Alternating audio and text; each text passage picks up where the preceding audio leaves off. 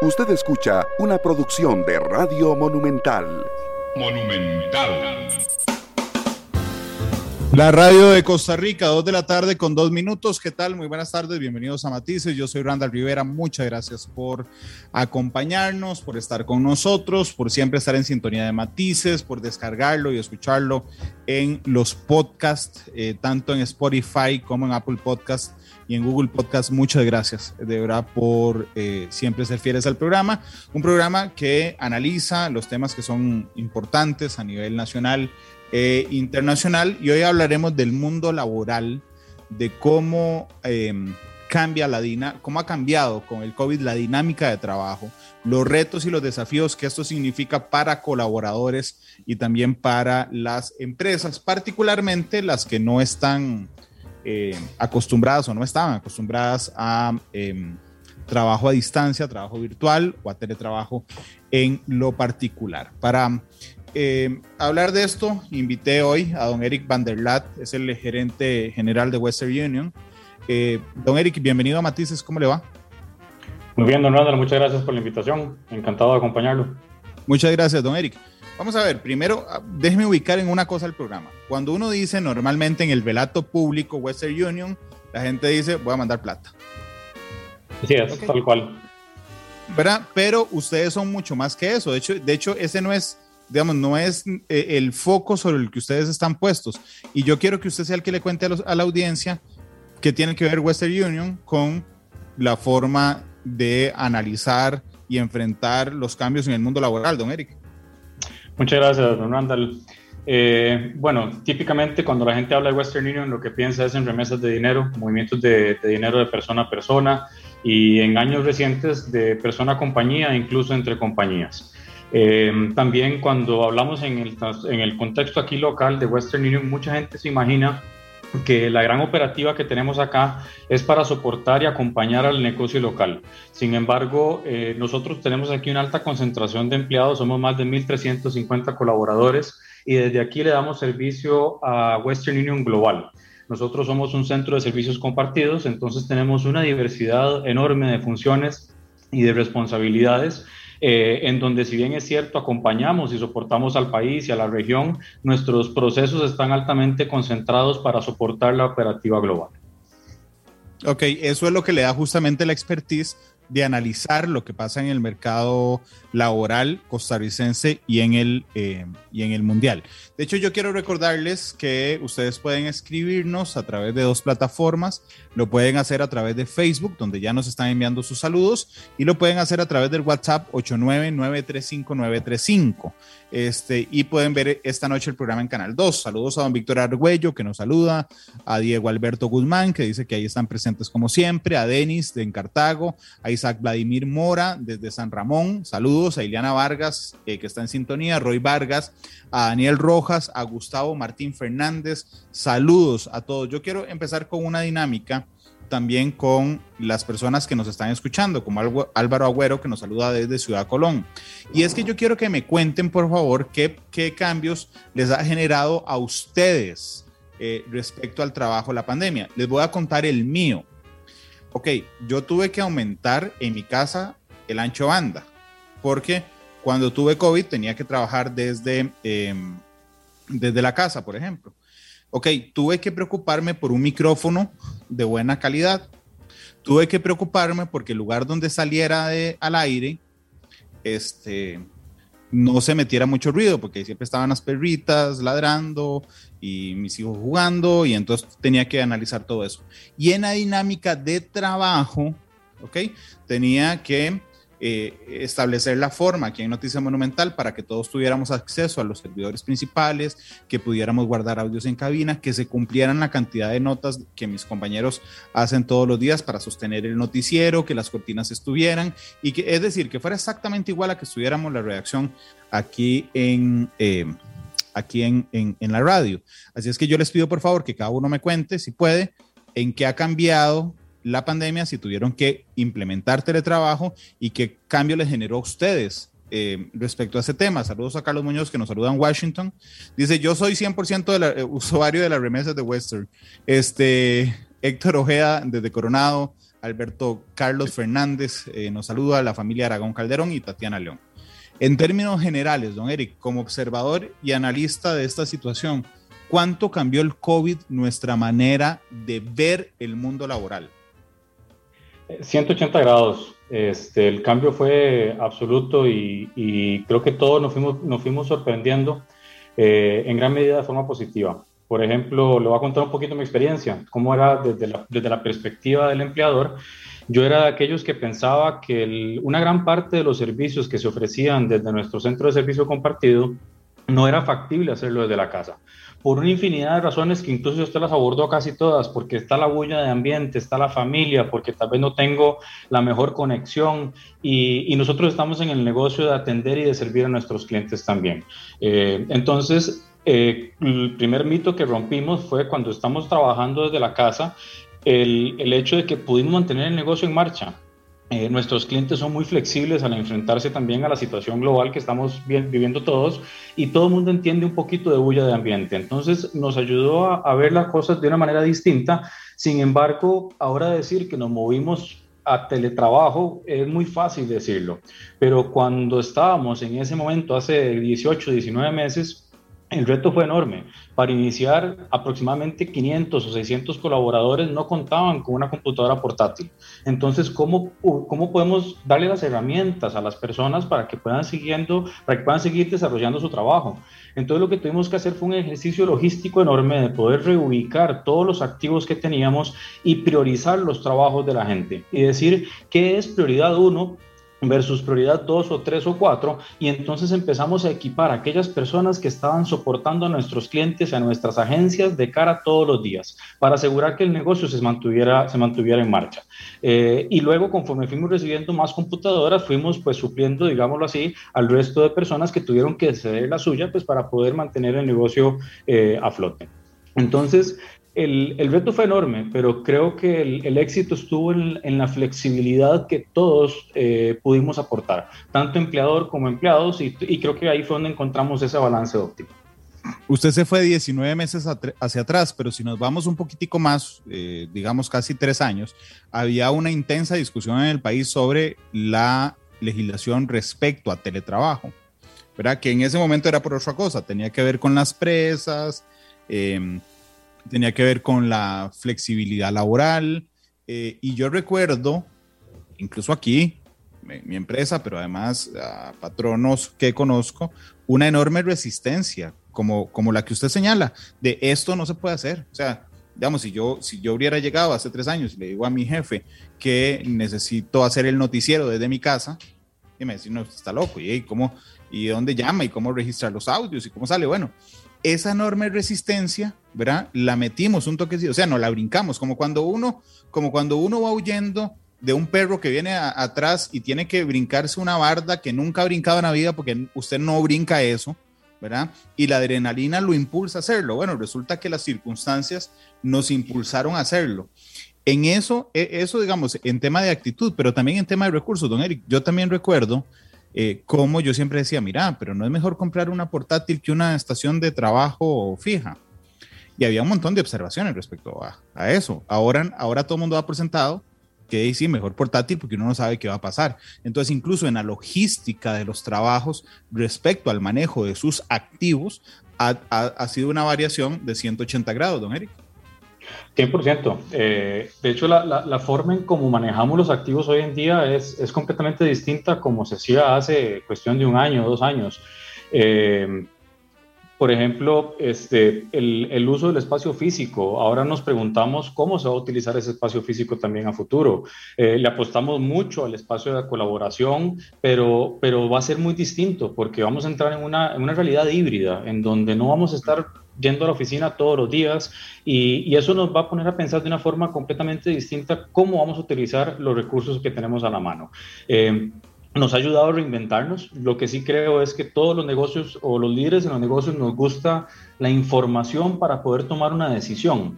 Y volviendo a lo que usted decía, éramos muy reacios a creer que se podía hacer el trabajo desde la casa en ausencia de esa data. Y sin embargo, ya hoy la tenemos y vemos que verdaderamente se puede seguir a flote eh, en muchos de los negocios, no todos, ¿verdad? El trabajo de la casa no es definitivamente para todas las líneas de negocio, pero sí nos ha obligado a pensar diferente, a reinventarnos como líderes, como, como colaboradores, como empresa en general, eh, y poder ir encontrando esa, pues esa, nueva, esa nueva modalidad de trabajo.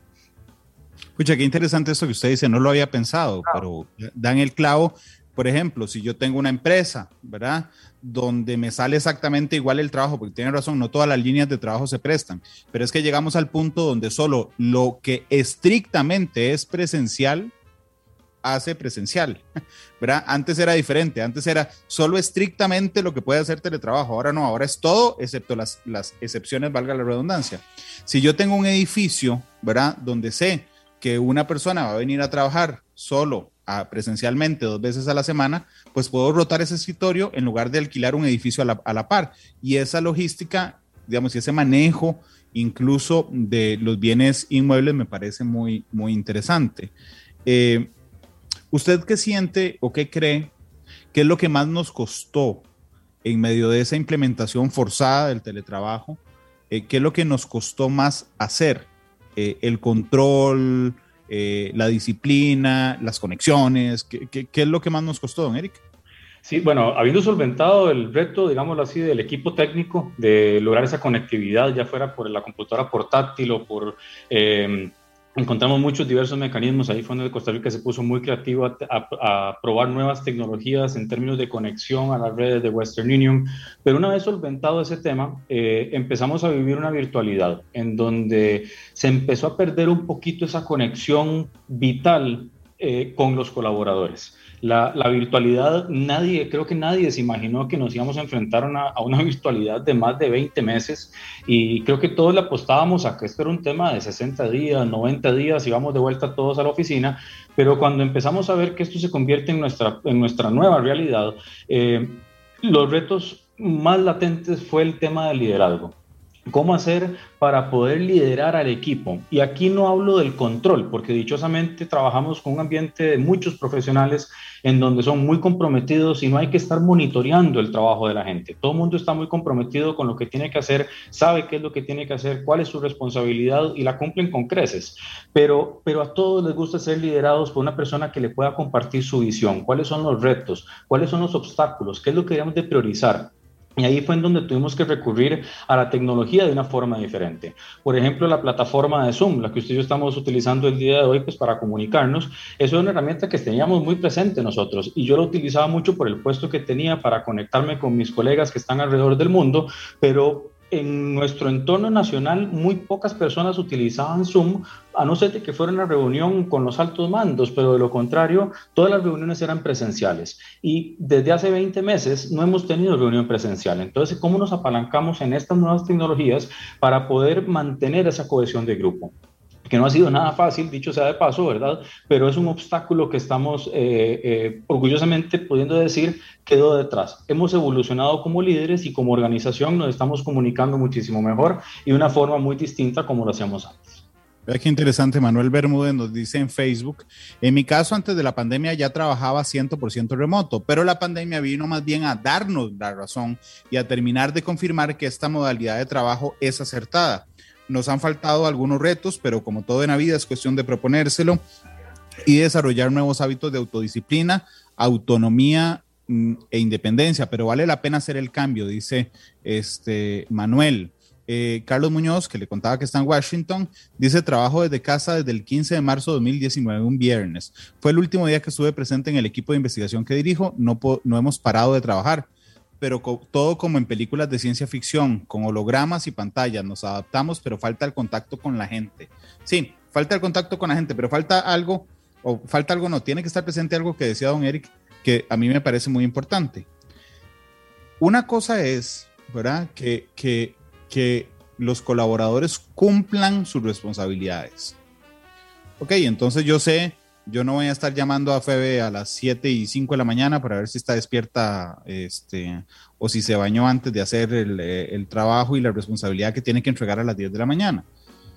Pero tampoco puedo decir, bueno, hey, Febe está en casa, mira, aquí están las notas que mandó Febe, listo, son las 5, y ni, ni hablarle ni nada, sino que el papel del líder, y ahí eh, decía don Eric, me parece muy importante, el papel del líder es justamente transmitir la empatía, la pertenencia a los objetivos, y eso es algo que ahorita vamos a hablar, bueno, hablemoslo de una vez, don pero que no tiene que perderse en medio de este nuevo, de este nuevo sistema. Es decir, usted no solo está en, en relación con sus colaboradores viendo las responsabilidades que estén cumplidas, sino motivándolos, haciéndoles push, em, empujándolos hacia que cumplan eh, objetivos eh, comunes. Totalmente. Es más, yo creo que ahora en esta virtualidad ese rol del líder se convierte todavía más importante de lo que era antes. Eh, es, es, una figura, de nuevo, creo que hoy día la gente no quiere tener esa jefatura anticuada que lo que está haciendo es monitoreando mi trabajo, imponiendo prioridades por medio del miedo sino que verdaderamente lo que están buscando es un ambiente en donde yo como individuo me pueda desarrollar. Y para desarrollarme debería trabajar con una persona que sea un líder en todo el contexto de esa palabra, una persona que sea un coach, el que me está enseñando a trabajar, el que me está eh, ayudando a resolver obstáculos, el que me está compartiendo mejores formas de trabajo, el que me está compartiendo retroalimentación, pero porque viene de un buen lugar, porque me quiere ver crecer como profesional. Y, cuando empezamos a trabajar en ese ambiente es en donde esa figura del líder es es primordial. Eh, más allá de un jefe, es esa persona que está eh, ayudándome a sobre ponerme ante cualquier situación. Y el COVID nos ha traído retos que jamás imaginábamos. Eh, la salud mental ha sido un reto enorme. Para nosotros los líderes es un tema importantísimo, la salud emocional, mental, eh, eh, absolutamente integral de todos nuestros colaboradores. Y, y eso es lo que rige también muchas de nuestras decisiones hoy día en un ambiente de COVID. Eh, entonces creo que ese líder para poder tomar esas buenas decisiones y las decisiones que le mejor que mejores resultados le traigan a su equipo va a ser aquellos que logren es, mantener una línea de comunicación abierta con absolutamente todos los niveles de la organización, entender qué es lo que los motiva, qué es lo que los mueve, qué es lo que les preocupa para poder entonces tener, generar un ambiente en donde la gente se sienta a gusto y pueda dar siempre un buen resultado. Marielín Navarro dice, yo lo que extraño es conversar con mis compañeros, los almuerzos, la bulla en la oficina, las celebraciones, que dice que eso también es importante. Jonathan Alvarado dice, el teletrabajo se las trae. Es bonito, se ahorra tiempo de viaje, pero se extraña a los compañeros y el ambiente social, claramente. Y Pablo Vargas le hace una pregunta que me parece muy interesante. A nivel corporativo, ¿cómo se hace? Eh, digamos, no en, no en específico, por supuesto, Eric, pero ¿cómo se hace en términos generales para calcular los costos que tiene para una compañía o que reduce para una compañía establecer el teletrabajo como sistema? Eh, vamos a ver, todas las compañías del corte como el de Western Union eh, le invertimos muchísimo tiempo a la planeación. Entonces, eh, parte de ese ejercicio de planeación año con año es tener presupuestos. Entonces, todas las partidas, todos los gastos están presupuestados, difícilmente hagan sorpresas. Entonces, eh, cuando entramos en un modo de pandemia hace un año y nueve meses, año y pico, este, fue muy fácil empezar a mantener un registro, un control de todos los ahorros también. Y al mismo tiempo pudimos controlar, valga la redundancia, el, el, gasto en el que íbamos a estar generando mes a mes. ¿Cómo se podía contener un poco? Porque nuestros ingresos se vieron afectados a nivel global. Eh, entonces, una, lo que logramos hacer fue, eh, de, pues el, el, ingreso se va para abajo, tuvimos que contener el gasto en, en absolutamente todas sus dimensiones y en todas las geografías. Y al lograr hacer eso pudimos mantener nuestros márgenes de operación. Entonces, eh, no nos hemos visto tan impactados de nuevo porque hemos eh, afrontado esta situación de una manera muy responsable. Desde un punto de vista corporativo, como le decía, todo está cuantificado, entonces es un trabajo muy minucioso, muy laborioso, pero, pero todo, todo se lleva registro de todos los gastos y pues lógicamente a la hora de entrar en un modo de emergencia pudimos priorizar de una forma muy expedita los gastos que se mantenían, los que se habían que reducir y los que habían que eliminar por completo. Claro. vea que, voy a usar un ejemplo en, el siguiente, en la siguiente pregunta. Digamos que yo venda tazas de Friends, como la que tengo aquí en la mano. Ok. Entonces se viene, dije, se viene la pandemia. Ok. Y entonces mi primera preocupación es no desaparecer. Es decir, que la situación no me lleve a la quiebra completa. Yo le llamo a eso la etapa de contención, es decir, de contener el negocio. Puede ser que me baje un poco la venta de las tazas, que están muy chivas y muy grandes, entonces usted va bajando ahí, pero yo necesito contener, bajar lo que hicieron ustedes, bajar gastos, reacomodar con el fin de no desaparecer como empresa.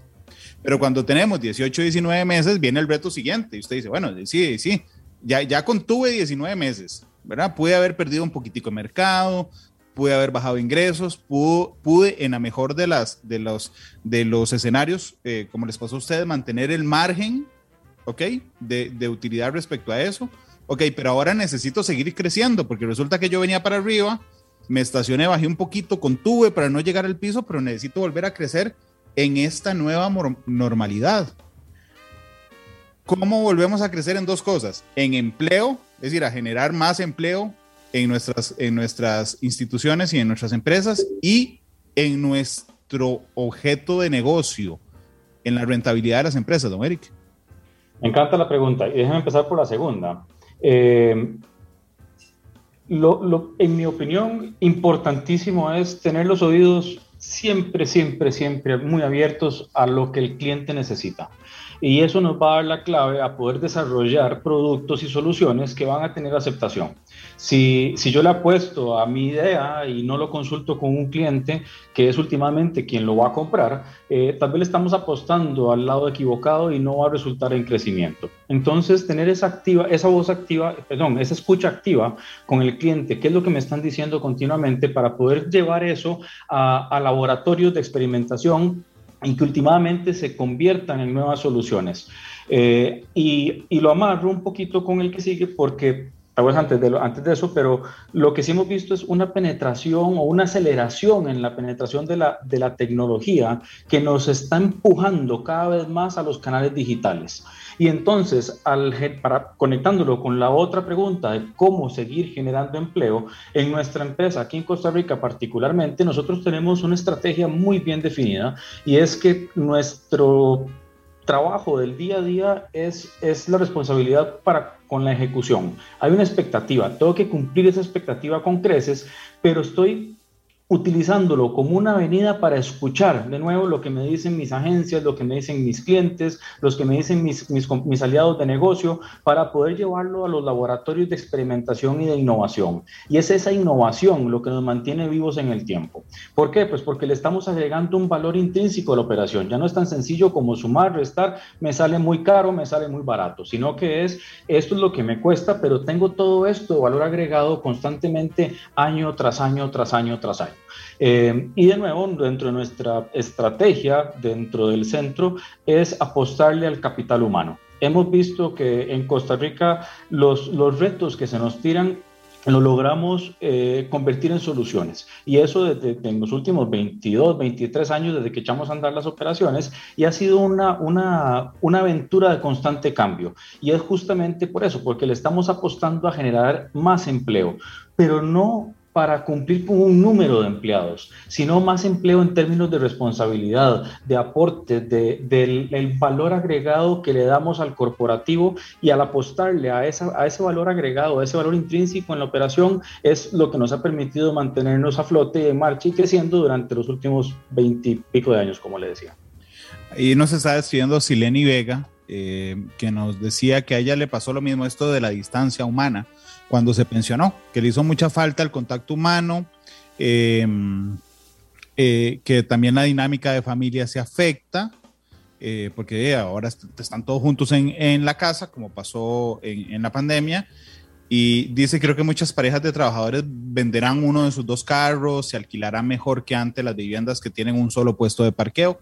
Es probable. Manuel Bermúdez le hace una pregunta directamente a usted, don Eric. Dice, eh, esta modalidad nos motiva a desarrollar el liderazgo personal, pero quiero hacerle una pregunta a don Eric. En el caso de Western Union, ¿han logrado cuantificar los costos, beneficios, ahorros, si existen en esta nueva modalidad remota versus lo que era la modalidad on-site? Sí, y me imagino por dónde va la pregunta. los ahorros son enormes. Eh, se podrán imaginar una operativa de 1.350 colaboradores, eh, los ahorros en subsidios, en transporte, en electricidad, en mantenimiento, seguridad, en fin, los ahorros son montones. Eh, no es un dato pues así tan público como para poderlo compartir, pero, pero si la pregunta es, ¿es eso mejor, o sea, son más los ahorros que el gasto cuando tenemos a los 1.300 personas llegando a la oficina.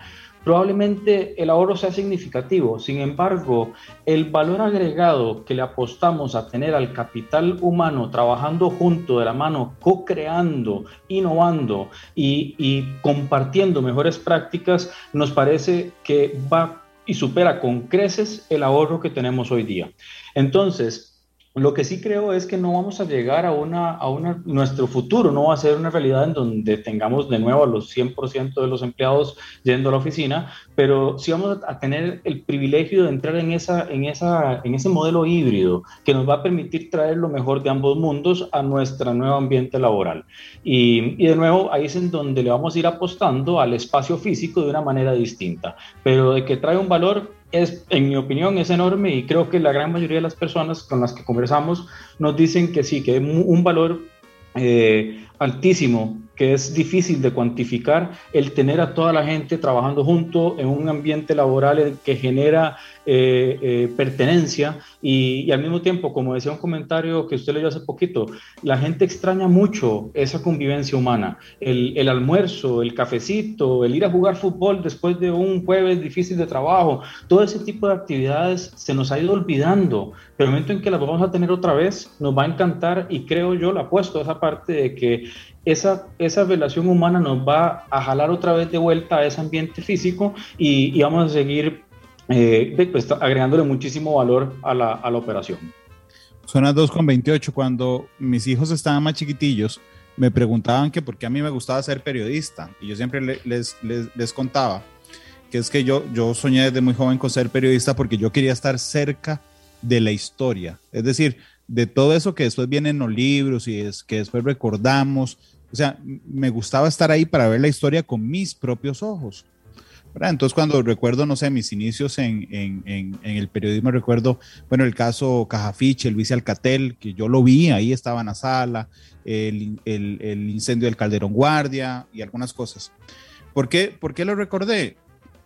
Porque realmente estamos en un momento histórico. O sea, así como la gente que vivía a finales del siglo XIX o en el siglo XIX no se daba cuenta que estaban en el momento histórico en el que el mundo varió con la revolución industrial, ¿verdad? Digamos, nadie se paraba a decir, mira, a partir de ese momento todo será diferente. Eh, creo que hoy tenemos más herramientas para entender que a partir de ese momento todo será diferente. Es decir, hubo un parteaguas en la modernidad que tiene que ver con la llegada de la pandemia y lo que significa hacer negocio, las relaciones humanas, el contacto personal, el cuidado de la salud a partir de, de, este, de este momento. Sin embargo, una de las cosas que amalgaman este nuevo sistema, es más, la amalgama de este nuevo sistema, don Eric, es la tecnología. Si no la tuviéramos, olvídese que estaríamos hablando de nada de teletrabajo. ¿Cuál es el peso hoy que estamos discutiendo, por cierto, en Costa Rica, el tema del 5G? ¿Cuál es el peso de la tecnología en este nuevo, en esta nueva dinámica de trabajar, don Eric? Eh, enorme, es enorme. Y, vuelvo un segundo a lo que decía antes de cómo se aceleró la, penetración o, la, adopción de la tecnología. Hace 20 meses eh, nosotros tenemos, atendemos un, segmento de clientes que son de la tercera edad y, tenían su rutina en donde iban a enviar su dinero y a veces su dinero no pasaba de punto A a punto B. Y ahí es en donde entraba mi equipo en, en cuestión eh, a, atender y había que devolverles el dinero. Entonces les decía, si quiere, denme su número de cuenta bancaria y se lo depositamos a su cuenta. No, jamás a mí devuélveme mi plata en el mismo lugar a donde yo lo envié y volvían a la misma agencia, al mismo supermercado y ponían y recogían su dinero.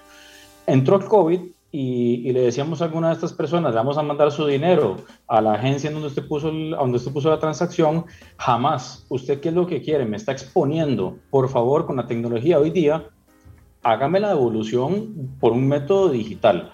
Entonces, utilizo este ejemplo porque, porque porque ese tipo de conductas es lo que nos está empujando a nosotros como empresas a encontrar soluciones más expeditas, en donde nuestros clientes cada vez más y más y más eh, son sabios con el uso de la tecnología. Y, entonces conforme la adopción va, va se va dando, la expectativa va creciendo. Y ahí es en donde nosotros tenemos que estar de nuevo reinventándonos, adaptándonos a lo que quieren nuestros clientes y, pues últimamente poder mantenernos vivos en el mercado. Porque si no ofrecemos o si no nos apalancamos adecuadamente en la tecnología, no vamos a estar ahí pues para, para, para contar la historia en unos años. Eh, dentro, a nivel país, me parece que es, es, vital. Ya Costa Rica no compite con los de la región. Costa Rica, gracias también a la tecnología, competimos en todo sentido de la palabra eh, con todas las geografías mundiales. Y, pues para dar un ejemplo donde tenemos un centro hermano nosotros en Lituania el acceso a, internet es, es, gratuito en todo lado es, es el 100% del país tiene conexión de no sé cuánto G eh, usted va a cualquier parque ahí se conecta. Entonces ahí es en donde tenemos mucho camino por recorrer y, y, son retos que tenemos que ir solventando rápidamente pues, para mantenernos eh, competitivos en, en, el ambiente en donde nos estamos desarrollando hoy día. Sí, de hecho, hoy me tocó escoger, a ponerme a pensar en un plan de Internet. Eh, y es curioso cómo cambian las necesidades, ¿verdad? O sea, ya uno dice, eh, de cobre, jamás, necesito fibra, porque ya, no le, ya, no le, ya no le genera eh, el mismo rendimiento. O le dicen, bueno, vamos a darle 20 megas sobre 2 y usted dice, no, estoy, está vacilando, yo necesito tener una reunión por Zoom, no tengo dos, ¿verdad? Eso, eso cambia y eso eh, hace que a la fuerza las empresas proveedoras tengan que ajustar eh, su oferta a las demandas que tiene el mercado. Hace eh, 24 meses no era tema de conversación si una empresa tenía cobertura o no de fibra, ahí llegaba con, con cobre. Hoy sí, hoy es un tema fundamental llegar este, con eh, fibra óptica prácticamente a todo el país. Dice eh, Ir, dice, yo trabajo 100% desde la casa, mi cliente está en Canadá y no estarlo para nada y no tengo ningún contacto, mi competitividad ha aumentado muchísimo, ya no pierdo cuatro horas diarias trasladándome al sitio. Eh, Mauricio Marín dice, se debe ser más eficiente, aprovechar el tiempo con familia en otras actividades. Bueno, eso también lo permite, indudablemente, el teletrabajo, sobre todo un país que tiene tantísima presa. Ayer medio mundo se volvía loco, o nos volvíamos locos. Digo, no había WhatsApp, no había Facebook, no había Instagram. Y parte de lo que uno pudo haberse puesto a pensar ayer es si esa dependencia de esa amalgama, don Eric, que es la tecnología, no le genera también riesgo a las corporaciones que basan su dinámica exclusiva diaria, es decir, toda la dinámica diaria en la tecnología. ¿Qué hacen las empresas so sobre esto, Eric? Eh, es un tema de todos los días. De hecho, justamente creo que hoy, hoy en la mañana estaba escuchando las noticias del mediodía, si no me equivoco, y estaban hablando sobre las amenazas del ransomware, eh, los hackers y demás. Y, y, definitivamente eso es un riesgo latente que tenemos todos los días, es una preocupación. Eh, sin embargo, nos, no nos quedamos de brazos cruzados. Lo que tenemos son equipos altamente eh, sofisticados en todo el mundo que le están dando monitoreo constante a todas nuestras plataformas para garantizar la seguridad en los datos de nuestros clientes, para garantizar que el negocio se mantenga en marcha. Eh, no, no, somos, eso nos hace exentos a un ataque, por supuesto que no, eh, pero, pero sí, digamos, eh, nos lo tomamos muy en serio. Incluso desde Costa Rica tenemos un equipo eh, que se encarga de todo el tema de, ciberseguridad, en donde están continuamente monitoreando eh, eh, equipos, tecnologías, conexiones y, se están continuamente comunicando con otros centros hermanos a nivel mundial y eso nos, nos permite también tener esa redundancia, ¿verdad? Que es importante a la hora de, establecer una estrategia de control. Pero de nuevo, el, la apuesta es alta porque estamos apostando cada vez más y más y más a los medios digitales, a los medios tecnológicos, y, y, ahí es en donde la flexibilidad, en mi opinión, es una de esas cualidades que más se va a ir buscando en, en, el, en el, trabajador hacia en, en, los siguientes años. Flexibilidad en qué sentido? Una persona que pueda adaptarse rápido a lo que esté sucediendo en el mercado, eh, que hay una amenaza y yo estoy en un equipo de, de solución de datos o de investigación de datos. Eh, ¿Cómo hago yo pues para, para poder convertir esa amenaza en algo positivo? ¿En, en, cómo lo hago pues para transformarlo en una oportunidad pues para fortalecer los sistemas o para generar información para tomar una buena decisión? Y, y de nuevo, esa flexibilidad al ambiente, al entorno, es lo que nos va a permitir ir minimizando ese riesgo, que nunca se va, nunca se va a ir, eh, pero creo que este, es ir, ir, ir encontrando las formas de mantenernos seguros. Así como fuimos pues, con el modelo del dinero, cuando se entregaba billete sobre billete y se fueron creando las bóvedas y los diferentes sistemas de seguridad, eh, hacia eso es a lo que vamos y en lo que estamos construyendo, pero todo desde un ambiente 100% este, eh, tecnológico. Sí, un día de estos vi una, un, meme que compartió, creo que fue don Edwin Estrada, el ex viceministro de Ciencia y Tecnología, compartió un meme en redes sociales de los mitos cuando iban a electrificar las ciudades y había gente antielectricidad que, que decía, ¿verdad? Que las redes iban a venir a acabar con el mundo y que usted iba a ir caminando y iba a haber una descarga sobre usted y se iba a morir. Y, y, bueno, este, eso no significa que no haya incendios por fallos eléctricos. Lo cierto es que aprendemos a... Em, a, controlarlo. Vamos al, recurso humano y a Sergio Romero que nos preguntó por ahí, ya, ya casi voy a ese punto, Sergio. Eh, pero ¿cómo inciden estos cambios? Usted ya, ya adelantó algunos, don Eric, en la actitud de los trabajadores. ¿Usted siente por su experiencia que trabajamos mejor por teletrabajo? Eh, o más bien nos complica un poco la cosa cumplir las responsabilidades y la motivación, don Eric? Eh, tiene pros y tiene contras, como, como todo en la vida, ¿verdad? Este, dentro de los pros está lo que ya he mencionado, que no me tengo que desplazar a la, oficina, me ahorro el tiempo en tráfico, tal vez llego de un mejor humor a trabajar, puedo dedicarle más tiempo a mi familia, puedo dedicarle un poquito más tiempo a mi salud, en fin, hay muchos beneficios del mantenernos trabajando desde la casa. Eh, de nuevo, este, nos hace más eficientes, tal vez sí, eh, hay menos distracciones, hay menos, hay menos tal vez, eh, menos deseo de salirme por ahí a tomarme un café o a conversar o a perder el tiempo, como podemos decir ahí popularmente, pero, pero también no todos son los, los, fríos números, ¿verdad? La productividad de que si tengo que hacer 10, que entrego 10 por hora y nada más. Eh, como mencionaba un poco, se ha perdido mucho la creatividad y con esa creatividad también se ha perdido un poco eh, el sentido de pertenencia. Entonces, por conversaciones que he tenido con colegas en otras empresas que manejan la situación de una forma diferente, sí han perdido muchísimo, han tenido este, una rotación muchísimo más alta, eh, la gente se les está yendo, no logran mantener a la gente contenta y ahí es en donde nosotros nos hemos, nos hemos reinventado muchísimo, estableciendo nuevas líneas de comunicación eh, para mantener a la gente tratar de llevarle un poquito de esa magia que teníamos antes cuando nos sentábamos todos en el mismo piso, eh, llevarlo a la casa de una forma virtual. Em, entonces es, es, difícil contestar esa pregunta con un sí o un no solamente y ahí es en donde mi parecer cada empresa deberá tomar una decisión en función a lo que le sea más apropiado.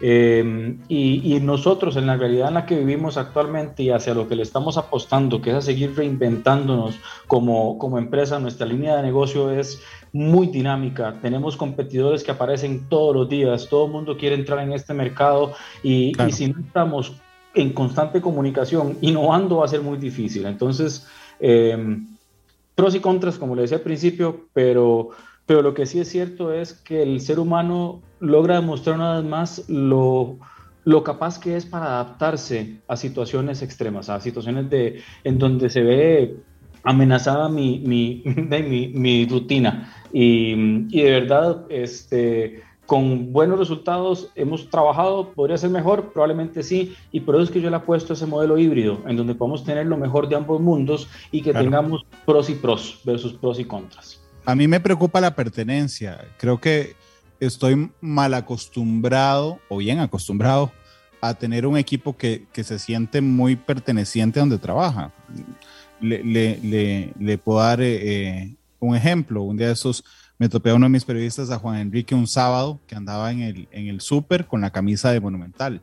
Febe en el carro de ella tiene una calcomanía atrás eh, que dice Monumental, eh, para que todo el mundo sepa, digamos, cuando, cuando pasa. Eh, Karina tiene un bolso que dice Monumental y vive en Curiscal, entonces cada vez que se sube al bus, todo el bus sabe que, que que trabaja en, Monumental y Fernanda cuando va a la, al gimnasio anda una gorra que dice, que dice Monumental. Lo primero que hizo Alejandro, que es el, el, el, más nuevo del equipo, fue pedir calcomanías de Monumental para ponerle eh, al carro. Entonces, digamos, no, no, solo porque la otra gente lo note, sino porque el, el sentido de pertenencia es muy fuerte, se sienten orgullosos de trabajar eh, donde trabajan. ¿Cómo hacemos para mantener ese sentimiento de pertenencia cuando usted no va a la oficina un mes o, o, o, solo yo sé que trabajo en Western Union porque estoy sentado ahí en, en la sala eh, trabajando, pero nadie más sabe que trabajo en Western Union, don Eric?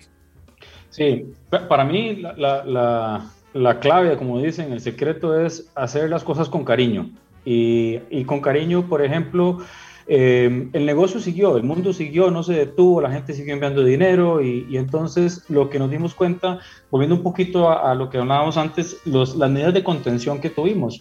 En un inicio creíamos que era algo temporal, entonces lo que dijimos fue, no podemos contratar gente. ¿Cómo vamos a hacer los programas de iniciación si están todos diseñados para que sean de forma presencial? Pero bueno, estos son solo dos o tres meses, todo se puso en pausa y cuando nos dimos cuenta, esto va para largo. Entonces tuvimos que de nuevo reinventar programas de iniciación, llevarlos a la virtualidad.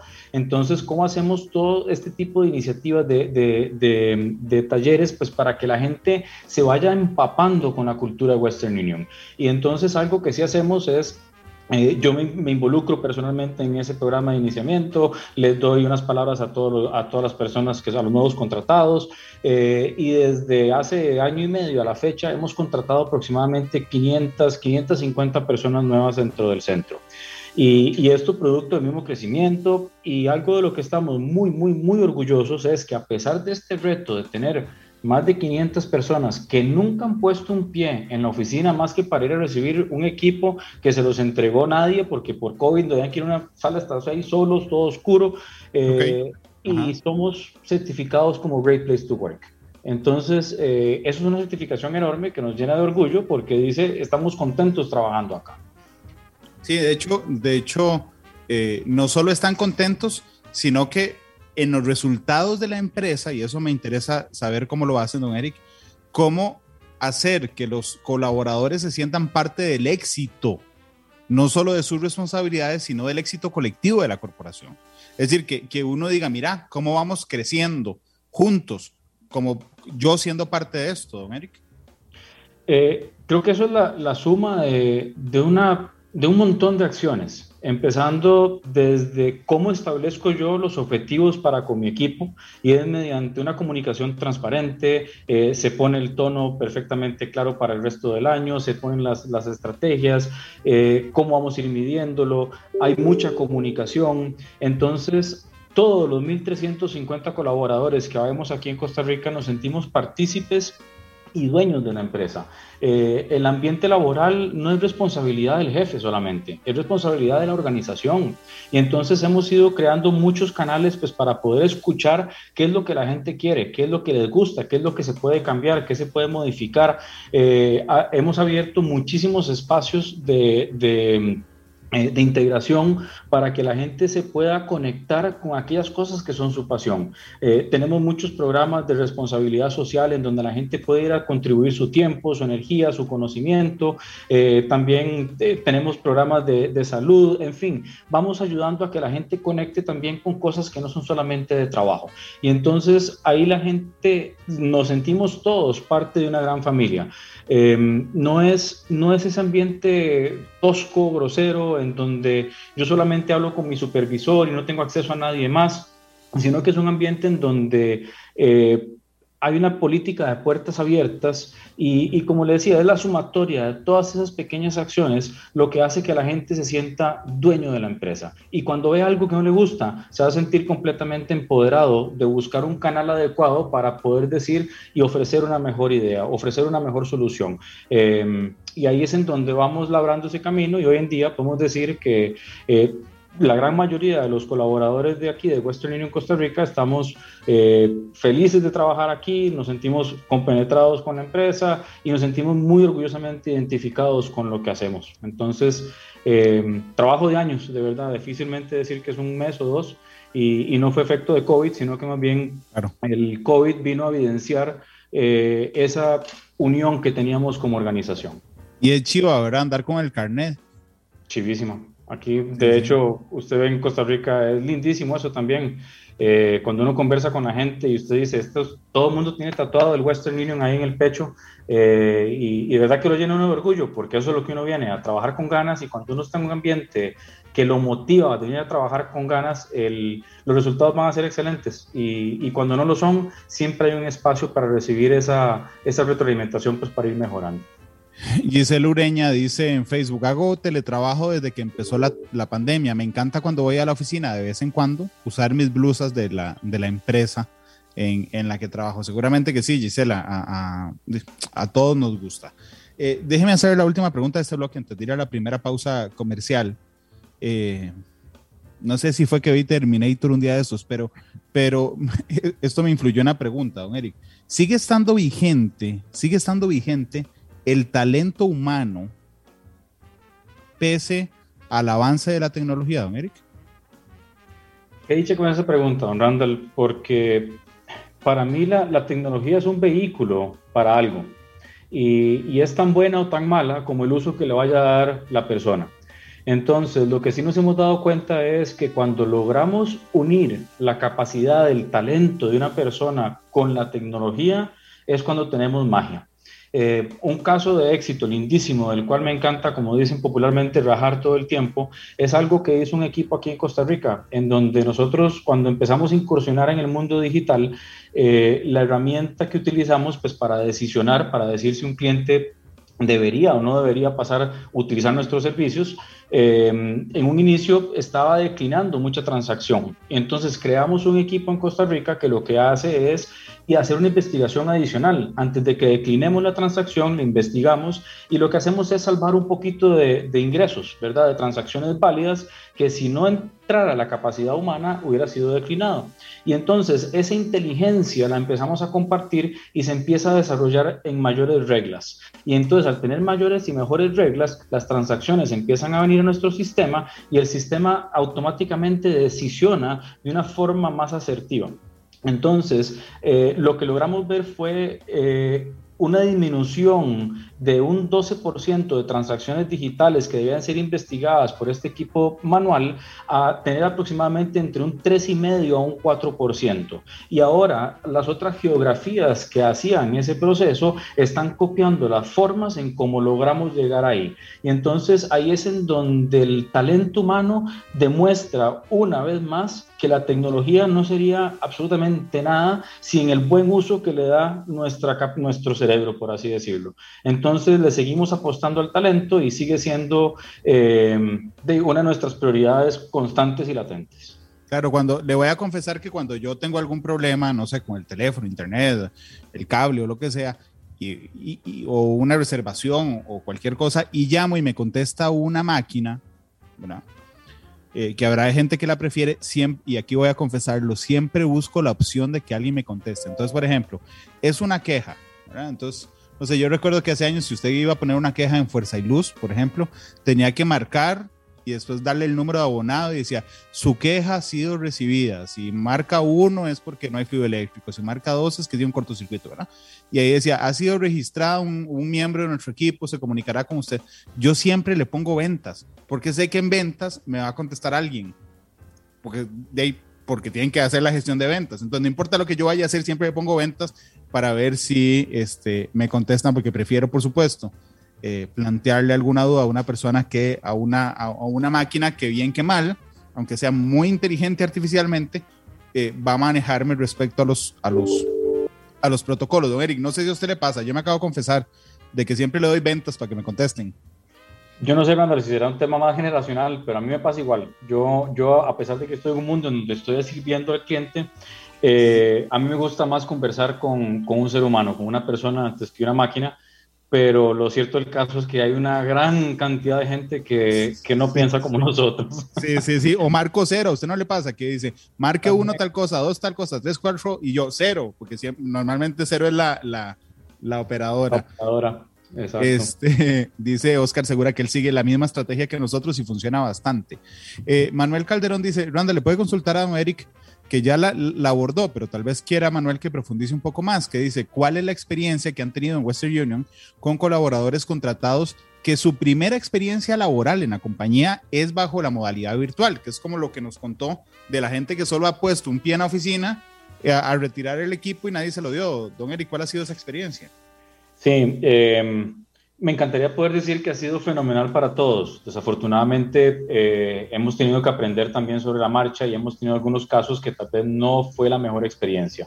Lo, cierto del caso es que siempre tratamos de hacer una reflexión, una introspección y, ahí es en donde vamos mejorando. Entonces, eh, a hoy día podría decir que la experiencia de, de contratación, de involucramiento y una nueva contratación a la, a la cultura de Western Union es muchísimo mejor del, de la primera ronda que hicimos virtual. Eh, y un fiel ejemplo es, es, esta certificación que le mencionaba de Great Place to Work, porque ahí se pide la opinión de absolutamente todos los empleados, sin distingo de, bueno, tal vez con excepción de los que han entrado hacía 60 días, pero todo el resto de la población se, se, le, se le, se le mandaba una encuesta y, y ahí nos dejan saber eh, los satisfechos que estaban. Ahora, esta no es la primera vez que escuchamos de nuestros colaboradores. Nosotros tenemos la costumbre y la cultura de tener una, una, una, encuesta mensual con tres, cuatro, cinco preguntas, con espacio a comentarios. Eh, yo personalmente me leo todos los comentarios que me ponen todos los meses porque ahí nos dan los insumos para poder ir fortaleciendo los programas que estamos desarrollando. Eh, entonces, como le decía, no hay mejor forma de fortalecer un proceso de, de reclutamiento que preguntándole a aquella persona que acaba de ser reclutada. Eh, ¿Cómo fue su experiencia? Y entonces, si lo vemos desde una perspectiva de, mejora continua, siempre va a haber una oportunidad pues para dar una mejor atención, una mejor llamada, un mejor seguimiento y, a lo que le apostamos de nuevo es no a que la gente entre y que se nos vaya. La idea es que le invertimos tiempo para contratarlos, queremos que se nos queden, que, que, se puedan desarrollar y que la experiencia sea tan positiva como la del grueso de los colaboradores que tenemos en el centro. Don Eric, yo siempre le agradezco mucho cuando los representantes de alguna empresa privada están en matices contándonos su experiencia, porque al ser una empresa privada, pues hay, hay algunas que prefieren manejar todo en, secreto y finalmente es abrirse un poco, digamos, al escrutinio público. No, no, le pido que me dé detalle ni que me cuente todos los problemas, pero, pero discúlpeme, me despertó la curiosidad. ¿Me puede decir algún elemento de retroalimentación que, que hayan tenido en la primera oleada de contrataciones que usted decía, uy, este, en esto fallamos que mejoraron en la segunda, don Eric, sin comprometer, por supuesto, los intereses de la empresa. No, por supuesto, para nada. Son, son, son detalles, pero como dicen, de, de, detalles, eh, eh, no, no, me acuerdo muy bien cómo han dicho, pero bueno, son pequeños detallitos. Eh, es, por ejemplo, en la primera, en la primera ronda, eh, dos o tres personas dijeron que estaban muy insatisfechos con el proceso porque vieron que no se les había dado una, una computadora y que eran los únicos dos o tres dentro de un grupo de 25. Eh, entonces empezamos a ver y eso fue una fue inacción del gerente contratante. Eh, entonces, ¿cómo hacemos? Pues para que haya una mejor atención, un mejor seguimiento para que todo el mundo tenga su computadora. Luego que yo entré al ambiente COVID y yo vi, entré con uno de mis mejores amigos de, la universidad y a esta persona le fue excelente con sus jefes y yo a mi jefe ni siquiera lo he visto y llevo dos meses y medio, no sé qué es lo que tengo que hacer, no tengo claro si voy bien o voy mal. Entonces, como le decía, dichosamente no es el grueso de la retroalimentación, pero no se puede pasar por alto. Y entonces ahí lógicamente eh, se toma muy a pecho y, tomamos las medidas pues para que ese tipo de situaciones no vuelvan a suceder. A veces nos decían, nos están dando, por ejemplo, la primera, la primera ronda creo que montamos el, el onboarding para que duraran dos días seguidos de ocho horas la gente después de la séptima hora, el primer día se estaba volviendo loco de estar metido en Zoom.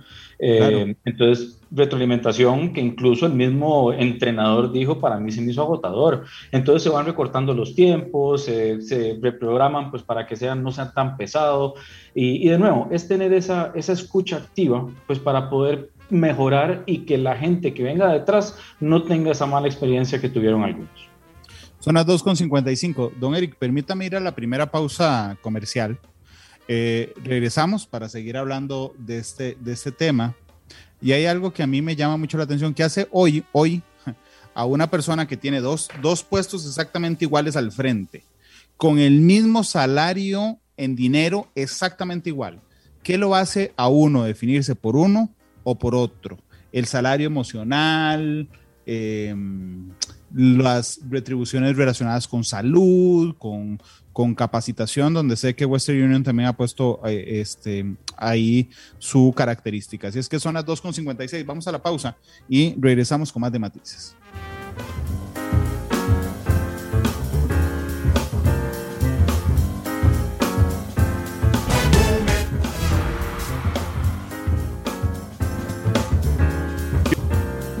Julián. Eh, Julián, creo que está en, cabina, Julián. Eh, ¿Puedes ponerme un sello si todo está bien? Es que me quedé así un poco perdido. Tararana, 3 con 1. ¿Y el sello? Está bien, 3 con 1. Continuamos entonces con don Eric Van der Lat, es el gerente general de Western Union, eh, que hoy estamos hablando hoy justamente sobre la nueva dinámica de, em, de teletrabajo que se ha instalado, producto principalmente de la pandemia del COVID-19. Y una de las cosas que, que, le decía a don Eric que a mí me, me daban vuelta en la cabeza es hoy, después de 19 meses de esta situación, no sé, un día eso alguien me decía, yo ni loco me meto en una organización donde no me aseguren, porque está en medio del COVID, de la pandemia y, y era fundamental para esa persona de tener acceso a la salud. ¿Qué valora uno hoy, más allá del salario económico, don, don Eric, para trabajar, para sentirse importante, para mantenerse en una, en una empresa, don Eric? Excelente. Este, más allá del salario, la gente se fija mucho en los beneficios eh, y, muchos de esos beneficios es si viene acompañado con un seguro médico, eh, si tengo algún tipo de beneficio en algún comercio, eh, en fin, este, pero más allá de, de, esa parte que es como lo más tradicional, el salario y los beneficios, hoy día hay mucha, se le presta mucha importancia a los programas sociales que tenga la empresa. ¿Qué tan involucrada está con la comunidad? ¿Qué, qué tanto espacio le da al colaborador, al trabajador para, para invertirle tiempo a, a, cosas de bien social? Eh, ¿Cómo ofrece la compañía también balancear la vida y el trabajo.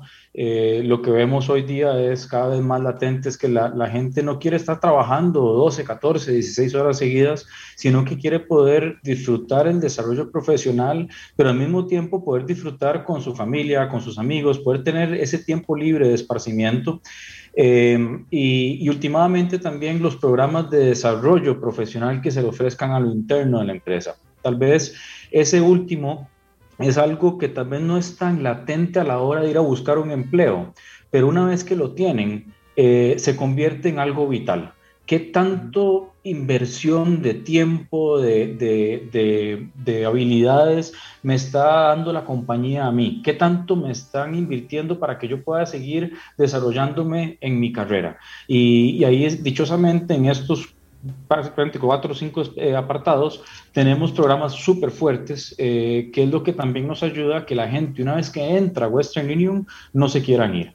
Nuestra rotación es muy baja y, producto de ello es em, la gente cuando nos dicen, estas son las cosas que nos gustan. Ahora, con el COVID, hemos estado enfrentando una, se nos está como cambiando nuestra realidad y, ya tal vez los beneficios que quieren son diferentes. Entonces también estamos activamente escuchando para ver cómo vamos transformando nuestra oferta de beneficios a algo que se vaya adhiriendo y adaptando a esta nueva realidad, ya sea 100% remota o en un futuro ojalá no tan lejano, eh, en un modelo híbrido de, de trabajo.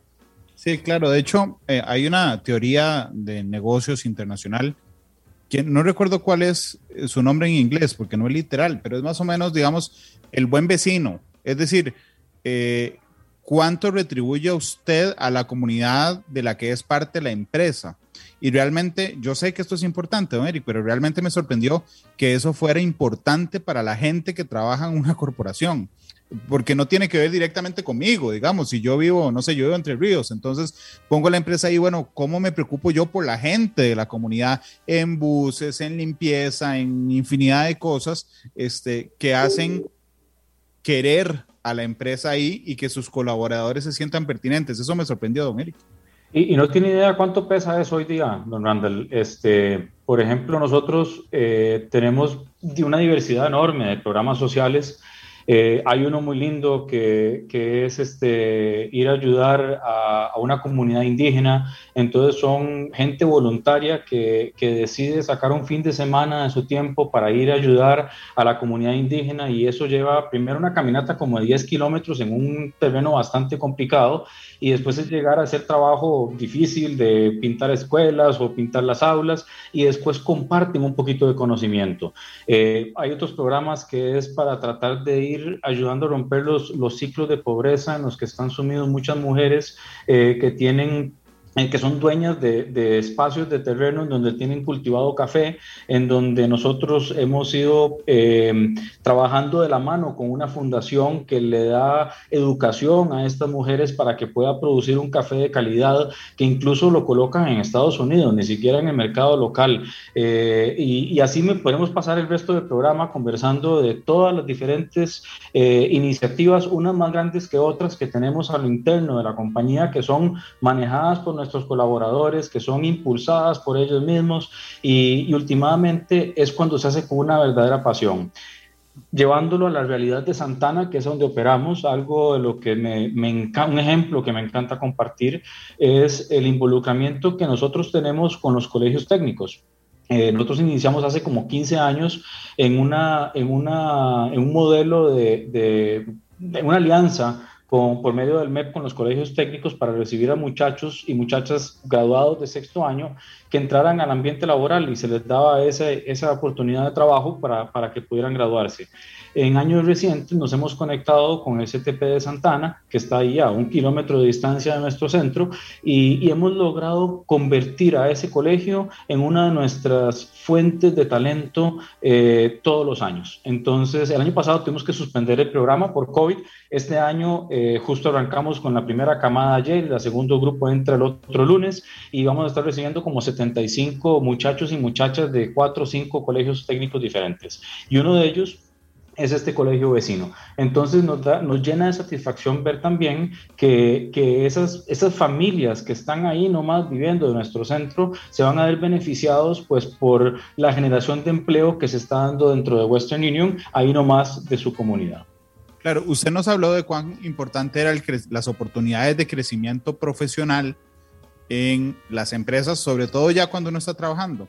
Me hizo recordar, y perdón que me vaya ese ejemplo, la crisis de clase media en Chile. En Chile hace eh, un par de años se, generaron las protestas más fuertes en la historia de Chile después de la dictadura de Augusto Pinochet. Y cuando uno analiza el caso chileno se da cuenta que lo que no hay ahí, o no había, hoy hay un poquito, pero no, no tanto, es movilidad social. ¿verdad? O sea, es decir, si usted nacía de una familia pobre, era imposible, usted no tenía ninguna mecánica para salir de la pobreza ni aunque estudiara, ni aunque escogiera un colegio, ni aunque le pusiera mucho en el cole, ni aunque fuera la U, porque estaba marcado que si usted iba a una escuela de clase media baja, ahí se iba a quedar, eh, si iba a un colegio de media baja, ahí se iba a quedar, y, y había universidades de ricos y pobres. Entonces, desde que nació usted estaba marcado. La diferencia con Costa Rica es que usted puede nacer en un hogar pobre, ¿verdad? Y empezar a intentar conseguir las herramientas para romper ese círculo de la pobreza. Y entonces los jóvenes en Chile explotaron y se tiraron a la calle porque no tenían esperanza, no tenían techo, eh, tenían techo, perdón, no podían, no sabían que de ahí no iban a surgir. Y eso me hizo pensar mucho cuán importante es eso para el ser humano, el crecimiento. Es decir, cuando usted toca un techo, y voy a usar un, un, un, voy a decirlo a lo tico, se agüeva. Usted dice, ay, no, ya de aquí no pasé. Y es curioso porque antes el orgullo de una, de una persona en los 50, 60 era decir, no, yo he sido vendedor 35 años de esta empresa. Y no importa que no surgiera para arriba o para abajo, la estabilidad, digamos, era, era fundamental a la hora de, de, proyectarse y de contarse uno su historia. Ahora no, ahora uno es como un bólido que va hacia arriba este, y eso es importante. Eh, es más importante hoy en medio de esta nueva dinámica esas ofertas de crecimiento profesional dentro de la empresa, don Eric, que antes muchos patrones decían, yo no lo capacito porque se me va a ir. y ese era el miedo de capacitar a la gente. ¿Ha cambiado un poco esa cultura y sobre todo en, este nuevo, en esta nueva dinámica? Sí, por lo menos en, nuestra, en nuestro negocio, sí, definitivamente. De hecho, eh, algo, una de las formas en las que yo siempre he trabajado es en el momento en que yo asumo una responsabilidad nueva, ese es el día en que tengo que aprender o tengo que empezar a entenderla a cabalidad para poderle enseñar a otro a que lo haga el día de mañana. Porque en el momento en que yo no tenga un sucesor, mi propio crecimiento se va a ver detenido. Y, entonces, por supuesto que el, crecimiento es lo que busca todo mundo, no solamente crecimiento eh, vertical, sino que también el, el, perdón, eh, el, horizontal también es importante porque me va a preparar más para el día de mañana. Eh, entonces, sí se le apuesta mucho al desarrollo, pero también a capacitarlos bien para que puedan ser exitosos en el siguiente rol. Lo que sí hemos logrado ver es nada gano con esa mentalidad de que no lo voy a capacitar porque si lo capacito se me va a ir a otra empresa y se va a trabajar con la competencia. Eh, la realidad es que si no lo capacito se me va a ir de igual forma. Entonces, mejor vamos capacitando a, a todos los colaboradores en los diferentes puestos en función a, sus propias... Eh, eh, preferencias de carrera, pero se les va dando esa formación, esa experiencia, ese, ese desarrollo y, y, la gran mayoría van a mantenerse con nosotros. ¿Por qué? Porque le estamos apostando, por otro lado, a todos los programas de, de pertenencia que tenemos dentro del centro. Entonces, al final del cuentas, la decisión es más allá de una decisión financiera. Mucha gente eh, le ofrecen trabajos en otras empresas que le pagan mejor de lo que pagamos nosotros. Y sin embargo se mantienen fieles a nuestra, a nuestra compañía porque dicen, no estoy tan seguro de que vaya a encontrar el mismo ambiente laboral en la otra empresa como el que está aquí. Y no todo es plata en la vida. Y además tenemos el testimonio de muchas personas que le llamamos recontratados, gente que se nos fueron y regresan. Y el testimonio es siempre el mismo. No siempre es dinero, porque a veces hay, de, como quien dice, no hay almuerzo gratis. Entonces, a veces me dan más plata para compensar el otro montón de cosas que no tienen. Entonces, ahí es en donde el ambiente laboral es, primordial y el desarrollo profesional. Nosotros apostamos muchísimo al desarrollo de la gente y, creo que, que, por eso, esa es una de las principales razones por las cuales la gente no se va, porque sabe que está creciendo todos los días. Aquí, aquí me interesa una reflexión de la cabeza de una corporación importante, don Eric, y es que una de las críticas que tenemos estructural en nuestro sistema y, que ha generado un enorme desempleo es el divorcio que hay en Costa Rica entre la cantidad de gente desempleada y los trabajos ofertados. Es decir, eh, hay 406 mil personas desempleadas en Costa Rica. La mayoría de ellas, la mayoría de ellas no tiene más allá de el noveno año de colegio. Entonces uno dice, qué raro, porque hay, oyentes que aquí nos llaman y dicen, es que ustedes dicen que ofrecen, ofrecen, ofrecen empleos, hay 406 mil desempleados. Sí, porque no hay un match entre la gente que está desempleada y los trabajos que generamos. Eh, efectivamente existe, digamos, esa, digamos, no hay, no hay tal abundancia como nosotros creemos a la hora de buscar colaboradores bien capacitados, don Eric. Interesante que me haga la pregunta, porque yo hace unos años yo le hubiera dicho que no, que todavía estábamos encontrando el talento a la vuelta de la esquina, como dicen. Eh, hoy día, si bien es cierto, lo que uno escucha es que hay mucho desempleo, me parece que, que hay hasta cierto nivel poca capacitación en aquellas personas que están buscando el empleo. Eh, nosotros estamos activamente contratando y, si usted revisa la, página de, Western Union hoy día para carreras, eh, encontrará solo en Costa Rica 15, 20 posiciones abiertas, eh, pero sí buscamos, tal vez no necesariamente la experiencia profesional, porque estamos buscando puestos de entrada en gran medida, pero sí estamos buscando una formación hasta cierto punto académica. Eh, que tenga el conocimiento como mínimo del, idioma inglés, que, que, tenga ese deseo de crecer, de conocer, de aprender. Y una vez que usted entra, porque nosotros buscamos mucho un perfil, más allá de una persona que pueda cumplir un puesto nada más, sino al contratar un perfil nos estamos asegurando de que estamos trayendo una persona que va a poder moverse a lo largo de su carrera dentro de la empresa. Y, e, y ese movimiento va a ir acompañado de un entrenamiento que le vamos dando. Pero, pero curiosamente, hoy día salimos a buscar eh, talento y nos llega tal vez la misma cantidad de currículums que antes, si no es que más, pero estamos descartando tal vez un porcentaje más alto de lo que se descartaba antes. Claro. Sí, yo creo que como país hemos descuidado un poco.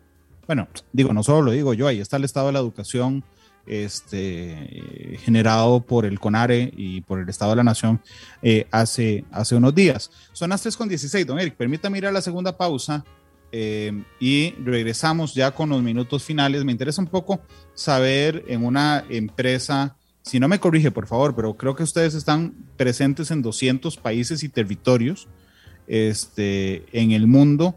Cuán importante es Costa Rica en, la, eh, en, su logística y por supuesto para que escoja la canción con la que cierra Matices siempre, para que la piensen en este corte comercial.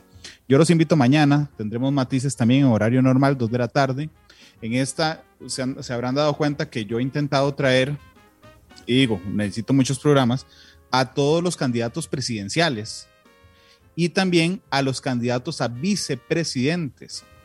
Eh, mañana estarán con nosotros los candidatos a las vicepresidencias de Liberación Nacional, de don José María Figueres. Estarán mañana con nosotros, como estuvieron eh, eh, recientemente los, eh, los de mm, don Rodrigo Chávez y los de don Welmer Ramos. Son las 3.17, vamos a la pausa y volvemos con más de matices. Monumental. Don Eric Van der Laat el gerente general de Western Union nos acompaña esta tarde en Matices. Estábamos hablando sobre las nuevas dinámicas de trabajo y particularmente el teletrabajo y cómo una, una, organización tan grande como Western Union ha enfrentado y aprendido de esta, de esta situación y nos genera tips y, y consejos muy valiosos además para, para hacerlo. Pero bueno, yo quería cerrar el programa porque em, realmente, eh, digo, revisando la información de la empresa, están presentes en 200 países eh, o territorios. Y realmente me, me, me, llena de incertidumbre cuál es el papel de Costa Rica en esa operación. Eh, porque, insisto, siempre escuchamos Western Union y uno dice mandar plata, pero eh, digo, los servicios sobre los que se sostiene desde Costa Rica son muy importantes, don Eric. Sí, gracias, don Randall. como bien dijo, tenemos actividad en 200 países y territorios. Solamente en Corea del Norte e Irán no, no tenemos presencia por razones políticas. Eh, de ahí en fuera, en cualquier rincón del mundo. Tenemos. O sea, mandar, mandar plata a Corea del Norte, no, hombre. No, será Kim ahí cobrándolo todo. y, y, bueno, tenemos más de 560 mil agencias o puntos de venta eh, en todo el mundo. Entonces, sí, de verdad que somos la definición de, de una empresa globalizada. Eh, Costa Rica, Western Union Costa Rica lleva el, sobrenombre de la ROC por sus siglas en inglés, de Latin American Regional Operating Center, que se bautizó, se lo bautizaron como tal hace 23 años cuando empezamos a echar, andar, cuando empezamos a echar a andar la operación, que inicialmente era para soportar a la región de Latinoamérica nada más pero producto del buen trabajo, del buen desempeño, la responsabilidad aumentó. Entonces, hoy día somos 1.350 colaboradores, somos más de 98 equipos en el centro, 10 eh, eh, verticales distintas. Entonces, desde aquí se, soportan programas de cumplimiento, eh, programas de antifraude, eh, desde aquí también se maneja todo lo que es el enrolamiento de agencias, mantenimiento de agencias, todas las estrategias de precio. Eh, desde aquí se desarrollan páginas web para nuestros usuarios en todo el mundo. Eh, se le da mantenimiento de, de, las páginas también, decisión o análisis de datos. Tenemos equipos digitales. En fin, la, la oferta es increíblemente variada y, y se lo pongo así. Nosotros, si Costa Rica se cae, eh, ese día Western Union se caerá probablemente también o tendrá una dificultad enorme para operar. Entonces, la relevancia es sumamente importante desde, el punto de vista de mantener las luces encendidas, pero más allá de eso, es acompañarlo con la estrategia. Y hay muchos equipos que lo que están haciendo es trabajando en escribir una estrategia, en irla modificando, en irla afinando para que los productos vayan cada vez eh, más alineados a lo que necesitan los clientes. Y entonces, ¿el cliente de dónde? No es el cliente en Costa Rica enviando dinero a Salvador o Nicaragua o Colombia, sino que por cliente es el cliente global. Eh, entonces, entender esos patrones migratorios a nivel mundial, qué es lo que sucede en Afganistán y cómo lo que sucede en Afganistán tiene una incidencia sobre el volumen de trabajo que nos va a llegar en nuestros equipos aquí en Costa Rica. Entonces, eh, esa es la relevancia que tenemos y, básicamente sin Costa Rica eh, se vería bastante diezmado la operativa de Western Union en una base diaria. Don Eric, muchas gracias por habernos regalado estos minutos hoy. Realmente ha sido muy, muy interesante la entrevista. Don Eric, muchas gracias. Con todo gusto, don Randall. Mami, muchas gracias por la invitación y por venir a compartir un poquito de lo que nos apasiona en Western Union, que es el, nuestro negocio y nuestro crecimiento. Cuénteme, si me hace el favor, cuál canción escogió. Bueno, eh, escogí eh, Three Little Birds de Bob Marley. Ok, entonces don Julián debe estar corriendo este, en la cabina para conseguir la, canción. Yo les quería recordar que hoy a las 7 este, tenemos la tercera emisión de Noticia Monumental, así es que eh, muchas gracias por, por, acompañarnos. A las 7 les decía la tercera emisión. Mañana a 2 de la tarde, Matices. Eh, estaremos con los candidatos a vicepresidentes de José María Figueres. Este programa fue una producción de Radio Monumental.